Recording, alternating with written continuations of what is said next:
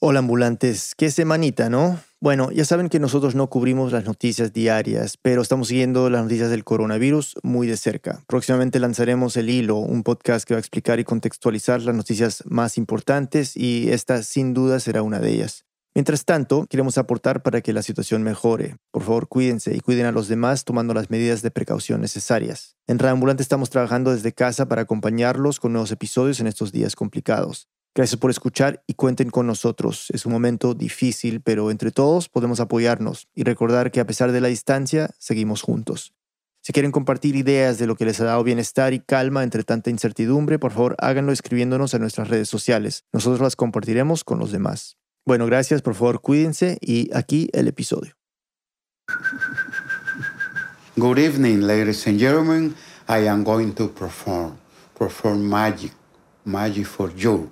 I hope that you enjoy my performance. Bienvenidos a Raambulante desde NPR. Soy Daniel Alarcón. Mi nombre es Olmedo Rentería. Olmedo es un mago, como esos que seguramente han visto en fiestas infantiles o en shows de televisión, sacando conejos de un sombrero o haciendo aparecer palomas con un soplo. Es un señor mayor, con casi 80 años, el cabello muy corto y canoso, pero sus manos y sus gestos son de un hombre joven, con destreza y agilidad. Entonces, hoy comenzamos con él y con una de sus presentaciones en Nueva York en noviembre del año pasado.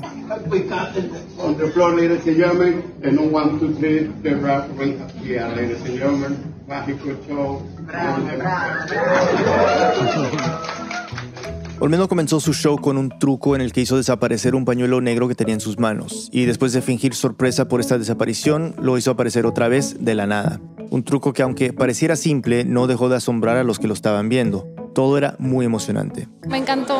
El señor es súper dulce. Muy padre. It's a wonderful thing to see somebody with so much talent. The bird out of his mouth, that was really like unexpected. I think it like got everyone in the crowd. Increíble. Desde que yo tenía 10 años, lo he visto este señor. La historia de cómo llegó Olmedo desde Guayaquil a Nueva York es cinemática y sorprendente. Siempre soñó con ser un mago reconocido, pero nunca se imaginó lo que lo llevaría a la fama. Nuestra productora Liseta Arevalo nos cuenta la historia. Olmedo quedó huérfano a los nueve años. No le gusta entrar en detalles sobre qué pasó con su familia, pero desde esa edad tuvo que vivir solo, dejar sus estudios y dedicarse a trabajar. Vivía en Ecuador e iba de ciudad en ciudad buscando distintos trabajos, como cobrar los pasajes en los buses o entregar volantes de políticos durante campañas electorales, hasta que cumplió 17 años y decidió quedarse en Guayaquil llegó un pequeño circo al barrio en donde yo vivía y me dio la curiosidad de ir cuando estaban en el montaje de la carpa y del circo. Ahí conoció al dueño y le preguntó si había algún trabajo disponible. El dueño le dijo que sí y lo contrató para que Olmedo ayudara a montar la carpa, preparar el escenario y vender golosinas. Para Olmedo este era solo un trabajo más. El circo no era grande ni con artistas importantes en realidad era bastante modesto y se presentaba solo en barrios y ciudades pequeñas. Allí estuvo trabajando por unos tres años más o menos, hasta que en octubre de 1960 llegó un circo chileno a Guayaquil. Apenas se enteraron, Olmedo y sus amigos fueron a verlo, y era exactamente lo que se están imaginando. Tenía una carpa grande de colores verde, blanco y rojo, con payasos, malabaristas y acróbatas haciendo piruetas con el olor a palomitas de maíz recién hechas y manzanas caramelizadas de un color rojo brillante. Olmedo y sus amigos se quedaron tan impresionados que le pidieron al dueño que los contratara para hacer lo que hacían en el circo más pequeño. Y a todos inmediatamente pues nos dieron trabajo y allí nos enrolamos algunos, aproximadamente unos 8 o 10. Yo ayudaba en el circo, a armar el circo, a desarmarlo, se hacía ventas de comestibles, golosinas dentro del circo. Pero lo que más le gustaba de su nuevo trabajo era ver el espectáculo, las luces, los trajes coloridos, los aplausos y el asombro del público con las acrobacias de los trapecistas. Olmedo se moría de ganas de formar parte de ese mundo, así que en su tiempo libre entrenaba con un grupo de amigos. Yo ensayé mucho el trapecio haciendo de fuerte. El fuerte es el que reciba los dos o tres volantes cuando aterrizan después de hacer las piruetas. Olmedo le encantaba la adrenalina que le producía hacerlo. Por eso, cuando el dueño del circo le propuso ir de gira por Perú y Chile, él aceptó de inmediato, No tenía ningún otro trabajo en Guayaquil. Era una excelente oportunidad para hacer una carrera. Y ese viaje fue definitivo, porque en Lima decidió ir a otro circo y allá vio actuar al mago Memper. Y me agradó muchísimo, me llamó mucho la atención. Yo no sabía qué cosa era magia. Vio los trucos, palomas que aparecían, bastones que desaparecían y pañuelos que cambiaban de color. Pero el que más le impresionó a Olmedo fue uno en el que el mago tomó un huevo falso con un hueco, metió un pañuelo por ese hueco y al golpearlo en un vaso apareció un huevo de verdad. Eso me asombró. Olmedo quedó encantado con el mago, pero no se le acercó al final de la función para hablar con él porque alguien le dijo que no le gustaba que lo molestara. Unas noches después se sorprendió al ver que el mago Memper llegó a su circo. Porque había una fiesta de cumpleaños de alguien, un artista del circo. Olmedo estaba practicando el trapecio. Cuando bajé, él me llama la atención y me dice, no ensayes el trapecio, aprenda magia, que con eso usted puede trabajar hasta cuando usted tenga 80 o más años. Y le dije, "Mm, bueno, pero ¿cómo hago para ensayar magia si no sé? Entonces él me dice, ven mañana al circo, yo voy a hacer la función. Ok, así quedamos. Olmedo volvió al circo donde se presentaba Memper y vio otra vez el espectáculo. Esta vez puso mucha atención al truco del huevo, y al llegar esa noche a su casa, lo primero que hizo fue buscar un huevo. Busqué todo lo concerniente, hice un huevo igual y le puse un trapito allí e hice todos los movimientos. Todos los movimientos para reproducir el truco que había hecho Memper. Cuando yo tuve los movimientos listos, fui al circo temprano donde él y lo busqué y le dije que yo le quería mostrar cómo yo me inventé el juego del huevo. Entonces él me se rió y, y se lo hice. Entonces él me dijo, ¿tienes idea? Muchas, yo te voy a enseñar. Desde ese momento, Olmedo dejó el trapecio y comenzó a ensayar con el mago. Después de cada lección, regresaba a su circo y practicaba delante de la gente que trabajaba con él. Así pasó algunos días, hasta que dominó cuatro trucos de magia y decidió hacer algo arriesgado. Le pidió al dueño del circo que lo dejara presentarse en el escenario. Para su sorpresa, su jefe le dijo que sí, pero que no podía pagarle. A Olmedo no le importó, y de inmediato empezó a prepararse para presentarse esa noche. Lo primero que hizo fue buscar un atuendo para su presentación, y encontró uno. Era morado. Me lo regaló un hombre árabe en el circo. Los zapatos eran unos zapatos largos, torcidos hacia arriba, como los zapatos de Aladino. El atuendo estaba lleno de réplicas de piedras preciosas que brillaban con la luz. Llevaba puesto un pantalón y una camisa bombacha, un turbante y un chaleco largo. Esa noche el circo estaba completamente lleno. Olmedo estaba emocionado, pero nervioso. Dos compañeros artistas le propusieron salir con él y presentarlo al público. Olmedo asintió. Tomó a los artistas de los brazos y salieron al escenario. Cuando se quedó solo frente a la audiencia, El dueño del circo mandó dos muchachas del circo vestidas con atuendo árabe. de pantalones anchos, ombliguera, un gorrito y perlas en la frente. Se pararon al lado del Olmedo y cuando sonó la música, Y las muchachas empezaron a danzar al lado mío. Olmedo empezó su show con el truco del huevo, que salió bien, y la gente lo aplaudió. Pero también se estrenó con uno más difícil, el que hacía aparecer una paloma. El mago Memper se lo había enseñado y necesitaba la ayuda de una asistente para que le pasara la paloma. Pero a la hora del truco, Y la muchacha a la hora de entregarme la pequeña casa en donde estaba la paloma, se le salió la paloma de la caja y la paloma voló. Entonces yo miré para donde iba la paloma y yo después pues, pensé, ya se fue, ¿qué hago? Olmedo se quedó frío. Lo que fueron un par de segundos para él se sintieron como minutos. Y además, a una de las ayudantes se le olvidó que el micrófono estaba ahí, prendido, y dijo, Mago, se me fue la paloma. Y no hubo una persona que no se riera en el circo en ese momento. Todos pensaron que era así el truco. Entonces lo que hice fue eh, hacer la venia, que terminé y salimos y nos fuimos al para adentro. Al público le encantó. Su espectáculo fue un éxito. Y ya adentro, detrás del escenario, el, el, dueño del circo me abrazó y así empezó mi vida en el circo trabajando como mago. Yo dije, me dedicaré a esto y con esto tengo que salir adelante. Tengo que volverme un mago y voy a ser un mago. A partir de ese día, Olmedo formó parte del elenco permanente de artistas del circo. En el circo me enseñaron a caminar, cómo yo debería de mirar al público. En el circo me enseñaron movimientos de mano. Cada vez era mejor, en un tour de seis meses por diferentes ciudades de Perú y Chile. Cuando regresó a Guayaquil a inicios de los años 60, comenzó a hacer su show en diferentes lugares, como escuelas y pequeños teatros. Se acuerda bien de una de sus primeras presentaciones. Fue en la ciudad de La Tacunga, a seis horas de Guayaquil. Las personas de ese lugar no habían visto magos, no habían visto aparecer palomas. Entonces, cuando yo hice la presentación, la gente se puso de pie a aplaudirme. Su show generaba mucho asombro, sobre todo porque en esos años, en Ecuador, no había muchos magos y menos realmente buenos.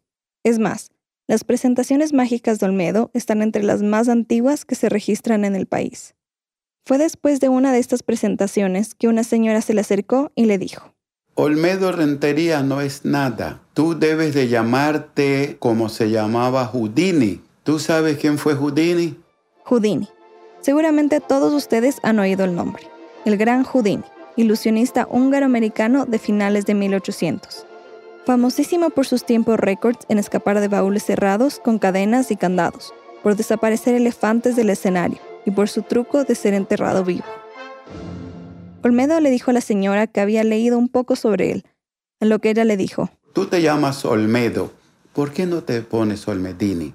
A él le gustó este juego de palabras y desde ese día... Dije, pues mi nombre va a ser Olmedini y mandé a hacer tarjetas con el nombre de Olmedini. Mi, el eslogan de mi tarjeta era magia y sonrisa con Olmedini. Pasaron los años y Olmedini era cada vez más cotizado y famoso.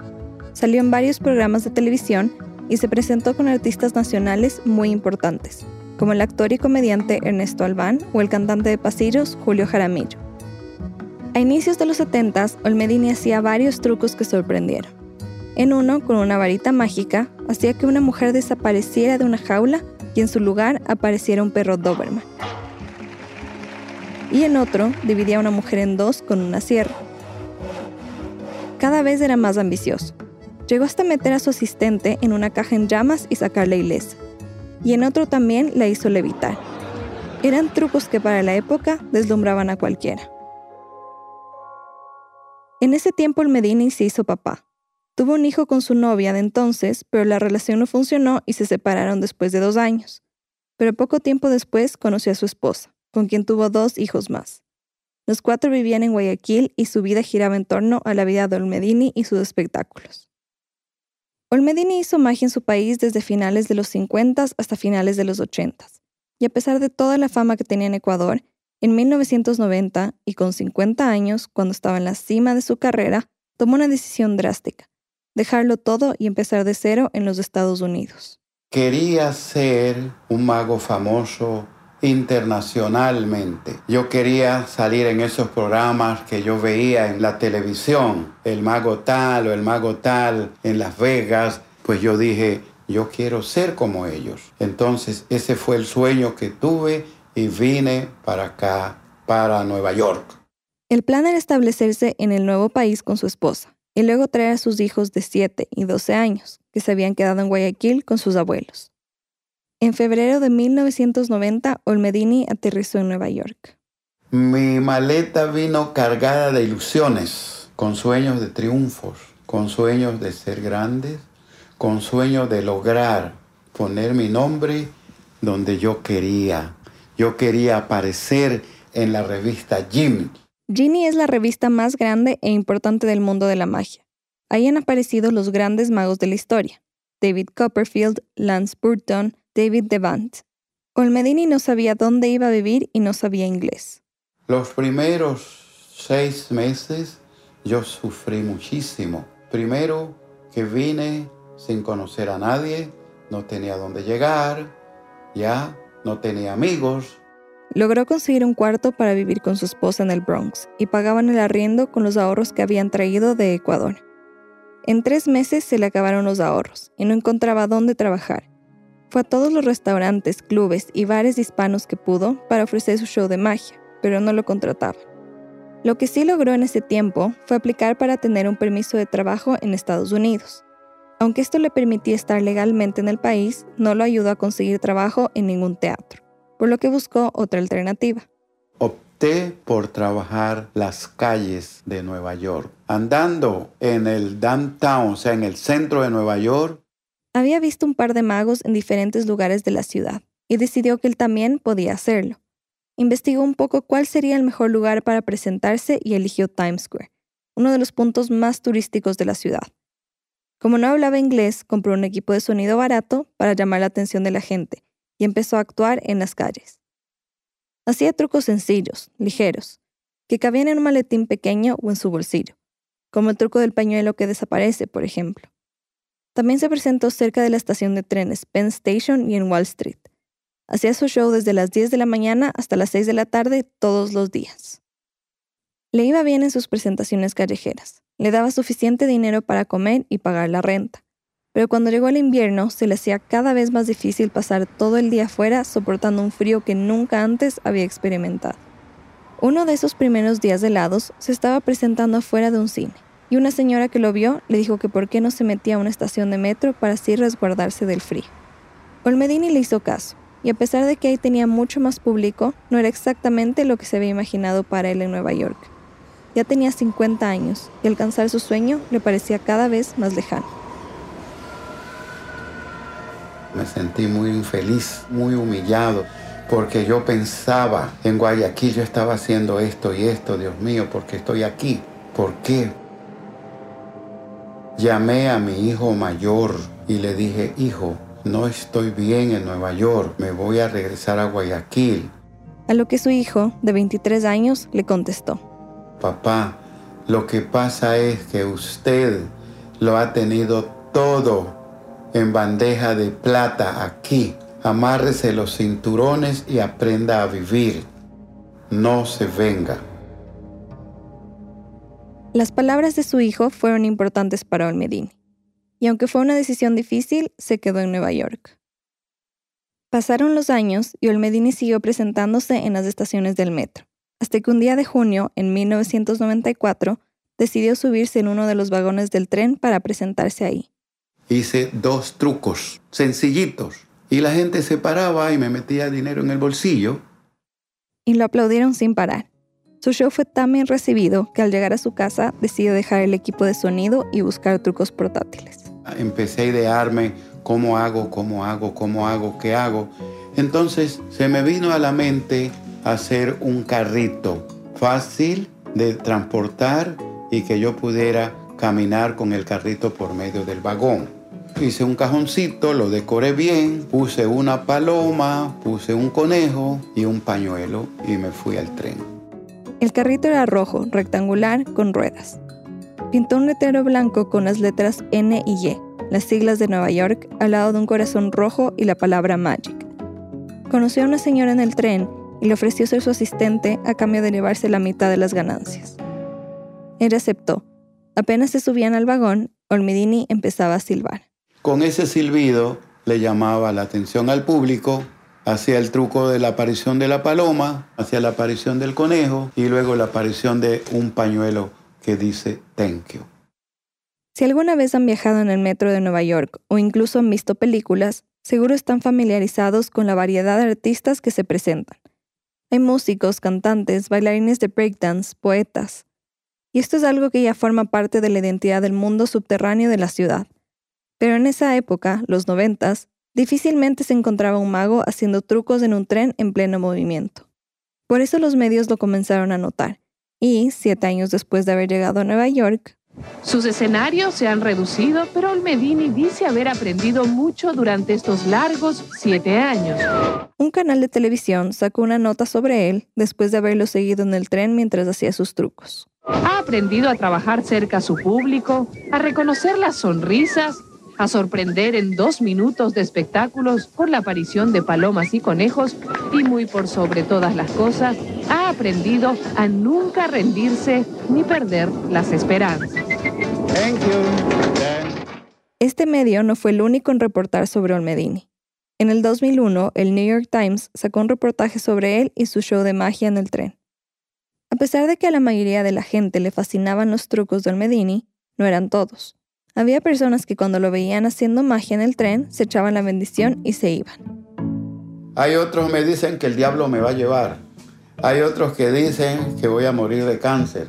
Hay otros que dicen que eso es malo, que lo que estoy haciendo es diabólico.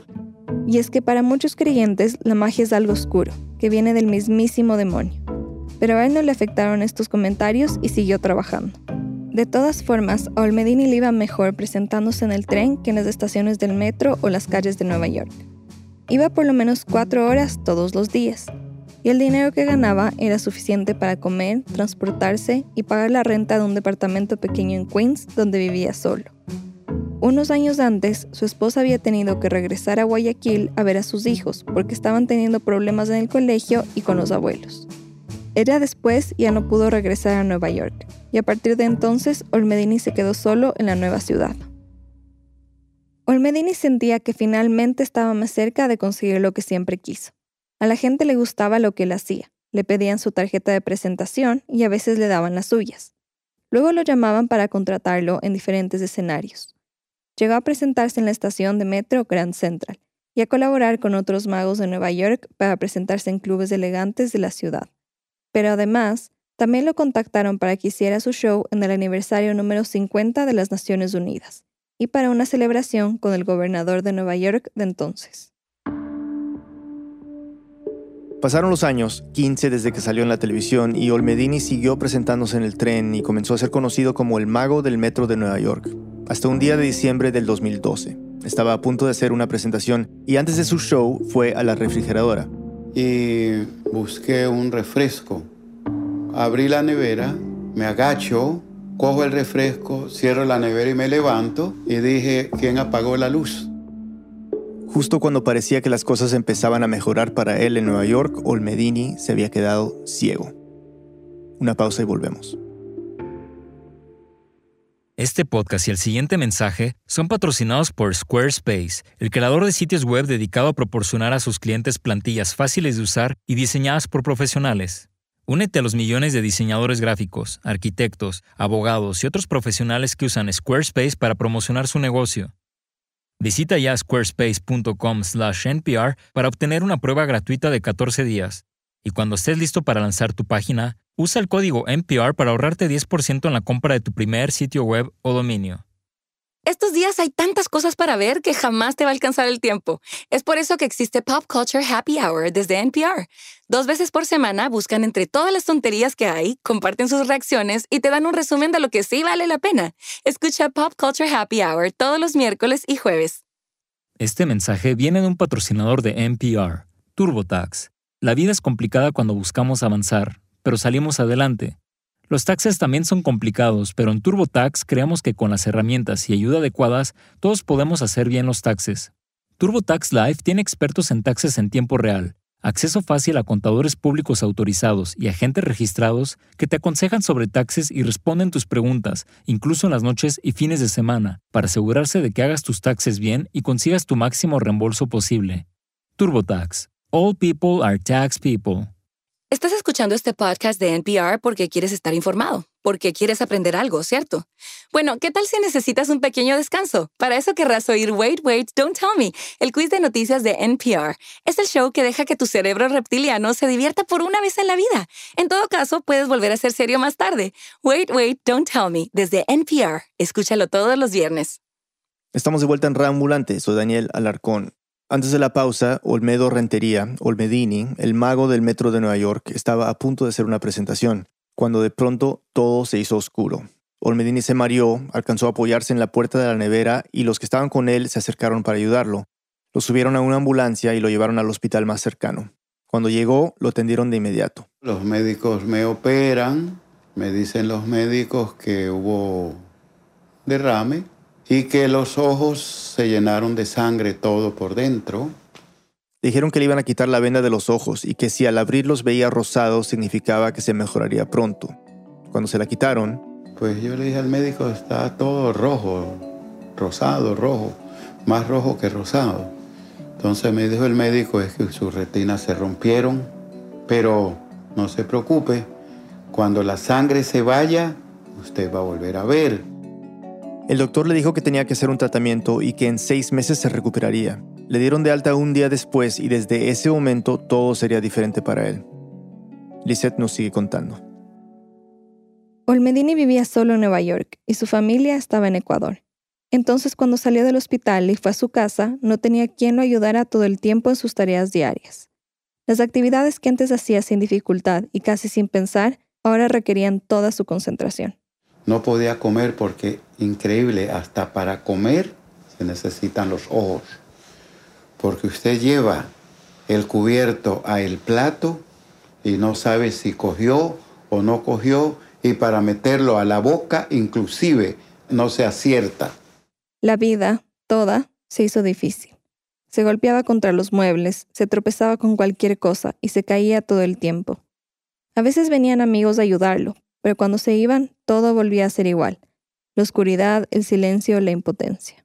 Yo no pensé en que se iba a hacer magia otra vez o no. Yo dejé quieto, dejé quieto todo. Solo mi pensamiento estaba en que no podía ver, la desesperación, que no podía ver, que no podía comer, que no podía hacer nada. Olmedini tenía que ir todas las semanas a su chequeo médico. Cuando se cumplieron los seis meses, él no recuperó la vista como le había dicho su doctor. Dice que ahí dejó de ir todas las semanas de chequeo y solo iba una vez al mes, hasta que cumplió un año de su derrame cerebral y en esa última cita el doctor le dijo que ya nunca recuperaría su vista. Ese mismo día, sintiéndose derrotado, regresó a su casa. Cuando voy subiendo la escalera, una vecina me dice, Olmedo, hoy tengo una fiestecita por el Día de la Madre. ¿Por qué no pasa un rato y hace un poco de magia? A él le pareció raro que su vecina le pidiera algo así, sobre todo porque todos en el edificio sabían que no podía ver. Le dije, estoy ciego. Sí, Olmedo, yo sé que usted está ciego, pero usted puede hacerlo. Haga un show unos 10 minutos. Complazca a mi madre, me dijo ella. Mi madre lo quiere ver haciendo magia. Me dijo, yo voy a su apartamento y le ayudo a buscar las cosas. Olmedini le dijo que era imposible. ¿Cómo podría saber el momento exacto en que debía sacar su pañuelo? ¿Cómo sabría si logró desaparecer el bastón? Le dijo a su vecina que no quería echarle a perder el momento. Pero ella insistió e insistió. Dijo, no, Olmedo, yo sé que usted puede hacerlo, hombre. Usted es un valiente. Haga lo que estamos aquí entre familia. Olmedini terminó aceptando y la vecina se fue con él a buscar lo que necesitaba. Yo me puse a pensar qué hago. Le digo, búsqueme esto, esto, esto y esto y esto. Y yo elegí el bastón que aparece, el bastón que desaparece. Elegí la producción de pañuelos. Hay un pañuelito que se muestra y se va agitando y van apareciendo más y más y más y más y más. Cuando yo me estaba preparando sentí mucho miedo, mucho nervio. No me van a salir las cosas bien. Voy a hacer un, un ridículo. Pero aún así se llenó de valor y se fue con ella. Entró a la sala de la vecina y con su ayuda comenzó su show. Y para su sorpresa, Cuando hice el primer efecto, la gente me aplaudió y siguieron aplaudiendo. Les gustó mucho y allí dije, voy a seguir. Olmedini dice que al principio pensó que le aplaudían por compasión, porque estaba ciego, pero que cuando terminó el show se dio cuenta de que todo le había salido bien, de que todavía podía hacerlo. Y para él, esa vecina lo salvó. Esta experiencia lo animó a seguir haciendo magia en el tren con trucos que pudiera llevar en su bolsillo. Eligió algunos. Le pidió a su vecina que le presentara a alguien para que fuera su asistente y ella le presentó a un señor. Olmedini le dijo que se dividirían entre los dos las ganancias. Él aceptó y juntos fueron al tren. La primera vez me sentí muy inseguro, muy inseguro y tomé muchas precauciones. Precauciones como presentarse en rutas y horas poco concurridas del metro, para no tropezarse o golpear a otras personas mientras hacía sus actos. Pero ese día todos sus trucos le salieron bien. Así que decidió seguir, pero como no podía ver y eso hacía que fuera más difícil comunicarse, se metió en clases de inglés donde le enseñaron a decir algunas palabras claves para su show. Y se lo puedo decir a usted ahora mismo a ojos cerrados. Vamos a ver si lo... A ojos cerrados. Es que a ojos cerrados, ¿no? Es que tengo los ojos cerrados. Good evening, ladies and gentlemen. I am going to perform. Perform magic. Magic for you. I hope that you enjoy my performance. Ladies and gentlemen, I have a bear case. My music is tan tan tan tan, one, two, three, tan tan tan tan. Era inicios de 2014, un poco más de un año después de quedarse ciego. Para ese momento, Olmedini, a estas alturas con 73 años, regresó al metro con la ayuda de su asistente. Muchos lo aplaudían, lo abrazaban o se tomaban fotos con él, y dice que la mayoría de las veces ni se daban cuenta de que estaba ciego. Esa era la nueva etapa de su carrera como mago, y Olmedini pensaba que quizás sería la última. Pero a finales del 2018 recibió una llamada. Era el fotógrafo guatemalteco Jaime Permuth. Él lo había visto hacer el show en el tren en 1998, y aunque no se acercó a él en ese entonces, quedó muy impresionado. Tanto que casi 20 años más tarde lo buscó en internet, encontró un número de teléfono y lo llamó. Y me dijo, Olmedini, vamos a trabajar, yo quiero hacer un libro para usted, yo soy del New York Times, el New York Times está interesado en hacerle un libro, etcétera, etcétera. Olmedini aceptó. Para él era como volver a la época en Ecuador, cuando los periodistas lo buscaban para tomarle fotos y hacerle preguntas sobre su vida como mago. Cuando salió la nota del New York Times en enero de 2019, Olmedini pasó a ser conocido como el mago ciego del metro de Nueva York. Y ahí, claro, muchos más medios comenzaron a buscarlo. Hoy les vengo a contar la historia de Olmedo Rentería, conocido artísticamente como Olmedini el Mago. Uno de los magos más famosos de toda América dejó un día el escenario y lo cambió por el metro. Y es completamente ciego. El mago Olmedini, 79 años, encandila a los neoyorquinos. De todas las sorpresas de Nueva York, quizá ninguna tiene tanto talento, valentía y encanto como Olmedini. Lo entrevistaron para programas rusos, españoles y brasileños todos con la noticia de que un mago ciego se estaba haciendo famoso en el metro de Nueva York. Pero no solo fueron los medios de comunicación los que querían conocer a Olmedini. Un día, una de las periodistas que lo había entrevistado lo llamó y le pidió que el 19 de junio de 2019 lo reservara para ella, porque quería que hiciera una presentación para unos niños. Olmedini aceptó. Se preparó con todo lo que necesitaba para sus efectos de magia y se vistió con una chaqueta roja brillante, un corbatín rojo, un sombrero negro de copa y una camisa blanca. Cuando llegó el día, la señora fue a ver a Olmedini a su casa. Cuando bajo y abre la puerta del edificio, es un bullón. No entendía lo que estaba pasando. Y me dice la señora, frente a usted hay 14 cámaras de televisión de todos los canales de aquí de Nueva York. Frente a usted está el equipo de los Yankees que lo van a llevar para que usted desayune allá con los niños. El gran Olmedini y su acompañante salían de su apartamento en East Harlem, Nueva York, a realizar su show diario de magia, cuando frente a su puerta tuvo una aparición. Eran nada más y nada menos que un grupo de jugadores de los Yankees de Nueva York que estaban ahí para rendirle un homenaje a su perseverancia y dedicación. Los Yankees se habían comunicado con la periodista para que los ayudara a sorprender a Olmedini. Todo formaba parte de un plan de los Yankees para su programa llamado Hope Week, en el que los jugadores eligen cinco historias inspiradoras de individuos, familias y organizaciones para rendirles homenaje. Y en ese año, 2019, Olmedini fue uno de los elegidos. Él no lo podía creer. No son todos los días que los Yankees le pagan una visita. Una visita, imagínense los Yankees, qué cosa. Esa es una bendición. ¿Cómo se siente? Me siento muy emocionado, very excited, muy... No tengo palabras cómo describir que los Yankees estén conmigo visitándome. Todos caminaron a la estación del metro y tomaron el tren para ir al estadio de los Yankees juntos. Ahí Olmedini hizo su rutina en el tren. La jaula de metal que desaparece, el pañuelo rojo. One, two, three, dan, dan, dan, dan. Ladies and gentlemen, un mágico show. Cuando llegaron al estadio, lo llevaron a una mesa donde había un buffet. Comieron y después de eso le dieron una sorpresa. A partir de ese día, Olmedini iba a ser un miembro reconocido de la Sociedad Estadounidense de Magos. Para Olmedini este era un sueño hecho realidad. Después del anuncio lo llevaron para que hiciera su show frente a 74 niños que tenían entre 8 y 11 años y que habían ido al estadio a verlo. Preparé las banderas, preparé flores y le dije a la señora, dos señoras, preparen la magia rápido. Ya me presentaron ahí, pam, pam, pam, pam, pam, pam, el show. Olmedini arrugó unos periódicos viejos y de ahí aparecieron unas banderas de colores. Hizo que unas tiras de tela se convirtieran en un bastón. Los yanquis y los niños estaban asombrados con cada uno de sus trucos. Cuando terminó lo llevaron al estadio y le pidieron que lanzara la primera bola del partido que iban a jugar ese día.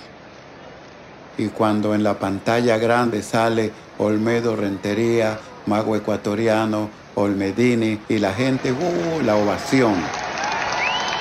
Y los aplausos y me sentaron en el palco de honor y a cada momento venía la televisión a mostrarme allí como la gran figura. Eso fue una emoción que hasta hoy me embarga mi mente. Algo verdaderamente fantástico e inolvidable. Y aunque esto para él significó cumplir uno de sus más grandes sueños, dos meses después salió en la portada de la revista Genie, esa con la que tanto había soñado desde que llegó a Nueva York casi 30 años antes. Con la publicación de la revista de los grandes magos me sentí una estrella. Me sentí que mi sueño hasta allí era, que hasta allí había llegado.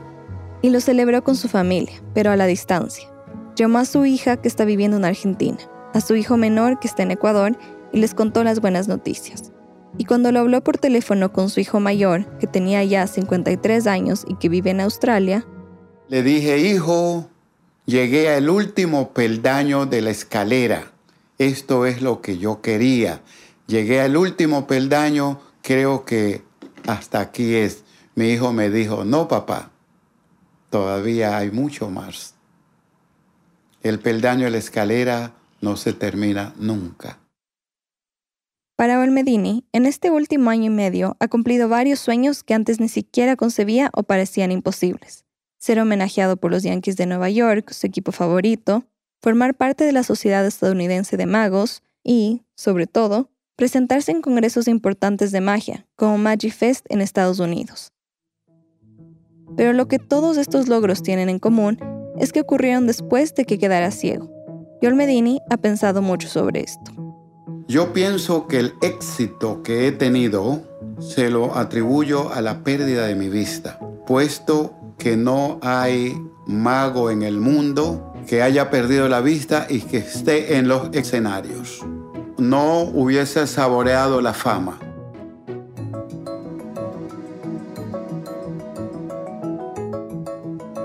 Lisette Arevalo es productora de Rambulante vive en Quito. Esta historia fue editada por Camila Segura y por mí.